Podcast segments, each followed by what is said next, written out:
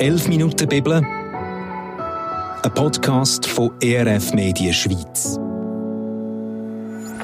Zwei Gäste diskutieren über einen Textabschnitt aus der Bibel, ein Meinungsaustausch verpackt in 11 Minuten Redezeit.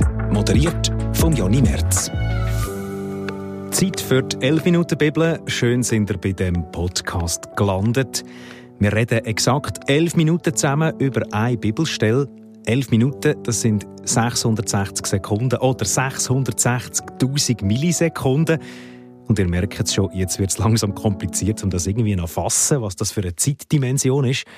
Und genau um das geht es auch heute in dieser Folge. Um eine Dimension von Zeit, die unsere Grenzen sprengt. Und es sprengt auch die Grenzen von meinen Gästen Linus Walder und Deborah Andrist. Sie studieren beide Theologie an der Uni Zürich und mit ihnen rede ich über einen Text aus dem 2. Petrusbrief, Kapitel 3, Vers 8. Doch eins dürft ihr dabei nicht vergessen, liebe Freunde. Gott steht über aller Zeit. Was für uns ein Tag ist, das ist für Gott wie tausend Jahre. Und was für uns tausend Jahre sind, das ist für ihn wie ein Tag. Ein Tag wie tausend Jahre, tausend Jahre wie ein Tag. Äh, ein eine komplizierte Gleichung zum Start von dieser Episode. Für mich sagt es aus, Gott rechnet irgendwie anders als wir Menschen. Einverstanden? Das würde ich auch so sagen. Gott ist irgendwie nicht ganz vielleicht berechnend. Er ist ein bisschen mhm. unverfügbar. Wir können nicht einfach kontrollieren und sagen, es ist nicht wie eine, ja, ich weiß auch nicht, so ein Experiment, ein physikalisches, wo wir einfach immer durchführen können und sagen, ja, wenn ich das reingebe, dann wird das rauskommen bei Gott. Kommt mir unsere Sendungen sind zum Selekta-Automat, die wir auch schon zusammen gemacht haben, ja. oder? Kann man nachher hören in der 11 Minuten Bibel. Dass, das er eben ein bisschen, dass er ein bisschen anders funktioniert, oder? Mhm. Deborah, einverstanden? Ja, voll. Also ich würde sagen, also die mathematische Gleichung geht ja nicht ganz auf. Mhm. Ähm, und das liegt, glaube ich, daran, dass Gott eben Zeit geschaffen hat. Also dass ähm, Zeit Gott gehört und nicht umgekehrt. Mm. Gott gehört der Zeit. Spannender Gedanke. Also er ist der, der, der Urheber von der Zeit und steht auch über der Zeit, könnte man es auch so sagen. Also er, er, er kann sie verfügen, aber wir können nicht über ihn verfügen. Ja, ich finde es ich find's nachher eine schwierige Frage. Also es ist auch wirklich, äh, also es geht nachher wirklich tief, auch philosophisch. Und ja. die Frage ja, ob sich nachher Gott nachher Zeit geschaffen hat und sich dort auch limitiert oder nicht. Ja. Also ja, ich das kann das nachher auch noch nicht abschliessend beantworten. Ganz ein grosses Fass, oder? Ja. ja, ja. Wir haben es schon ein bisschen geöffnet, aber wir gehen doch zurück zum Vers. Ähm, äh, wenn wir schon eintauchen zusammen, also das ist eine steile Aussage, die da gemacht wird. Schauen wir geschwind rein, in welchem Kontext. Also, 2. Petrusbrief, was passiert dort in der Geschichte?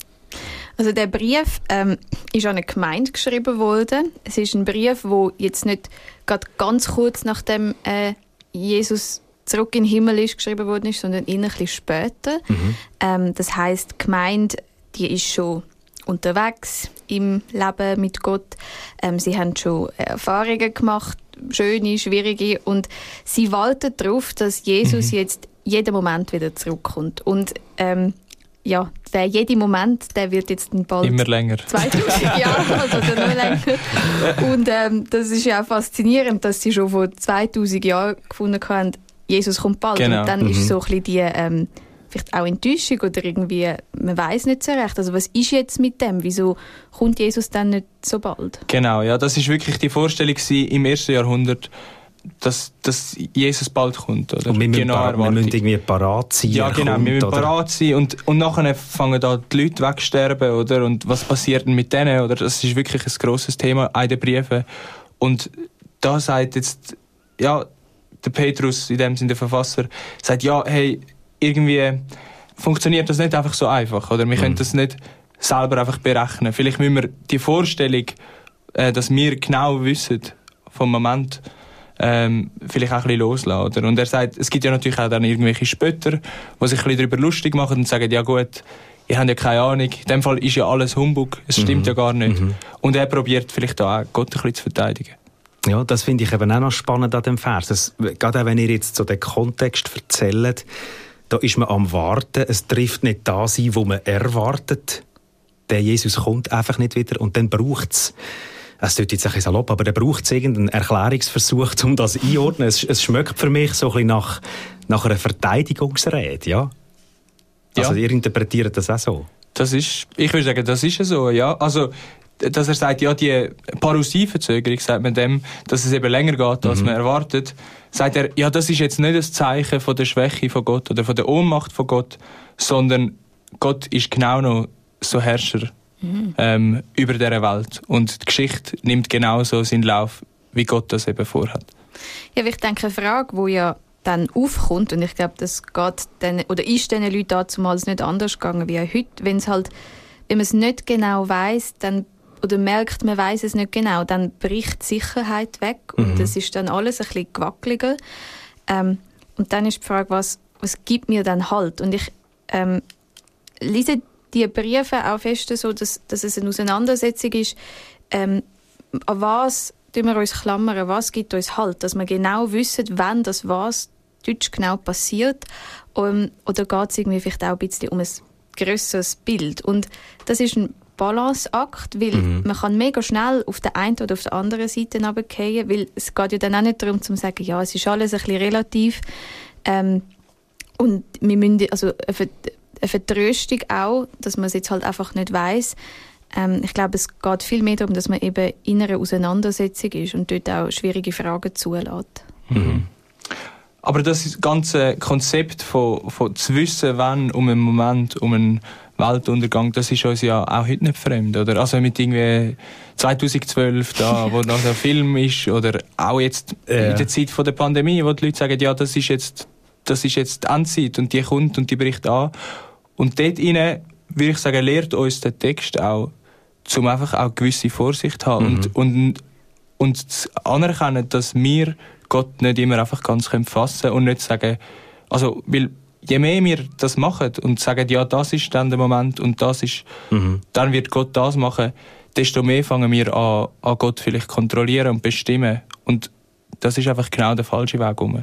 Mir kommt dort auch die, die Geschichte in wo Jesus ähm, äh, in den Himmel auffahrt. Ja. Und die Jünger mhm. auch fragen, hey, wenn kommt das jüdische Reich, wenn wir das wieder aufbauen und er sagt, hey, der Zeitpunkt kennt nicht einmal ich, der kennt nur der Vater. Also irgendwo stellt er es dort ja auch in eine Dimension von, hey, da, da ist ein bisschen eine andere Zeitrechnung, mhm. ähm, Vertrauen, wir gehen es aus der Hand, wieso, das ist das, was mir, von mir dort auch herkommt. Aber nochmal zurück auf das, dass es irgendwo fast ein bisschen eine Verteidigungsrede ist. Was würde ich sagen, braucht denn das Gott, dass wir ihn verteidigen? Man könnte ja einfach auch sagen, man, man kann die Spannung einfach offen lassen, aber der Petrus wählt irgendwie den Weg, den Weg das Wellen zu erklären. Muss man denn das immer? Ja, ich glaube, er lehrt, also ja, er tut vielleicht Gott ein Stück weit auch verteidigen, aber er tut gleichzeitig auch die Leute ermahnen und sagen, hey, sind jetzt bitte auch ein bisschen zurückhaltend mit dem und lernen euch nicht vielleicht zu fest aus dem Fenster. Bleibt auch ein bisschen demütig. Wir können in dem Sinne nicht alles wissen. Ja, ich glaube, das ist etwas Wichtiges, was du sagst, auch mit der Demut, weil es man kann, ich glaube, man kann verschiedene Arten ähm, verteidigen. Also man kann sehr ähm, defensiv verteidigen und dann ist es manchmal vielleicht dann auch so ein bisschen, man hat Angst, dass man etwas ähm, verliert oder dass mhm. irgendetwas weggeht. Ähm, und es gibt vielleicht aber auch eine Art von Verteidigen, wo mehr richtig Bezüge von einer Hoffnung geht. Also ich verteidige vielleicht ein Stück weit eine Hoffnung, die ich habe. Ähm, und jetzt, wenn es darum geht, um irgendwie mit Gott zu verteidigen, in Anführungs- und Schlusszeichen, dann ist, glaube ich, wichtig, dass, dass man weiß, es bin am Schluss dann doch nicht ich, wo muss den Kampf äh, von Gott kämpfen, sondern ich bin in einem Austausch, ich gehe in ein Gespräch rein und ich lasse mich auch immer wieder überraschen mhm. und leiten vom Geist. Und er ist eigentlich der, der den Kampf für sich kämpft, genau. würde ich sagen. Und, ist, und es ist mir auch nicht verfügbar. Also ich, ich glaube, das merke ich auch im Studium. Es ist mega spannend, um sich mit, mit dem Glauben auseinanderzusetzen und äh, sich auch Argumente zu überlegen oder diesen, diesen Fragen nachzugehen.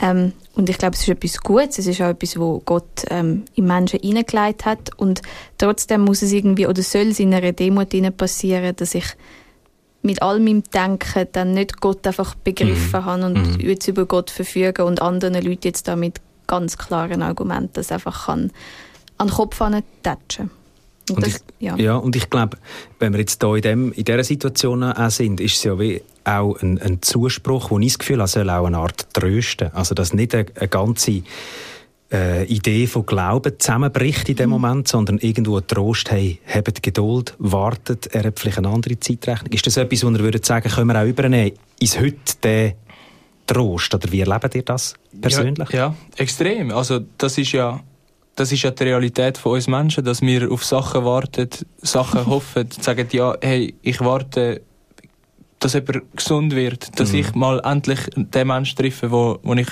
hoffe, dass die Person mich versteht, oder wir können auf alles warten, oder? Und, und so oft tut das irgendwie, wird man nachher auch können einen gewissen Zeitpunkt vielleicht festmachen und sagen, ja, wenn du mir wenigstens kannst sagen, wann, mhm. dann kann ich auf etwas anschaffen. Und das ist die unangenehme Situation, wo wir uns auch heute immer wieder drin finden. Und sagen, ja, hey, es ist auch einfach nicht so einfach, aber wir müssen uns irgendwie ja, mit dieser Situation einfach auch vielleicht klarkommen oder uns parat machen, dass auf dem Moment, wenn dann etwas passiert. Mhm. Mhm. Und mir, was mir auch Trost gibt, ist, dass ich ähm, weiss, ich bin in dem Sinne nicht allein. Gott steht über der Zeit oder vielleicht die Zeit ist in Gottes Hand und das macht das Warten nicht immer angenehmer. Das löst die Spannung nicht, wenn es jetzt, äh, wenn es jetzt unangenehm ist oder wenn es weh tut.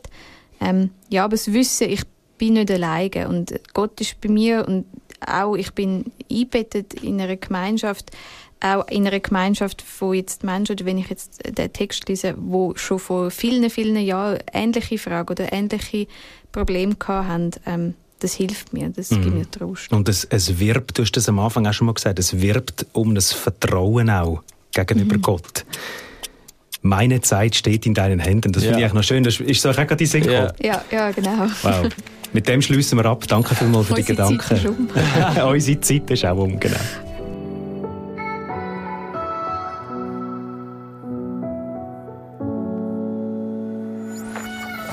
«11 Minuten Bibel», ein Podcast produziert von ERF Media Schweiz.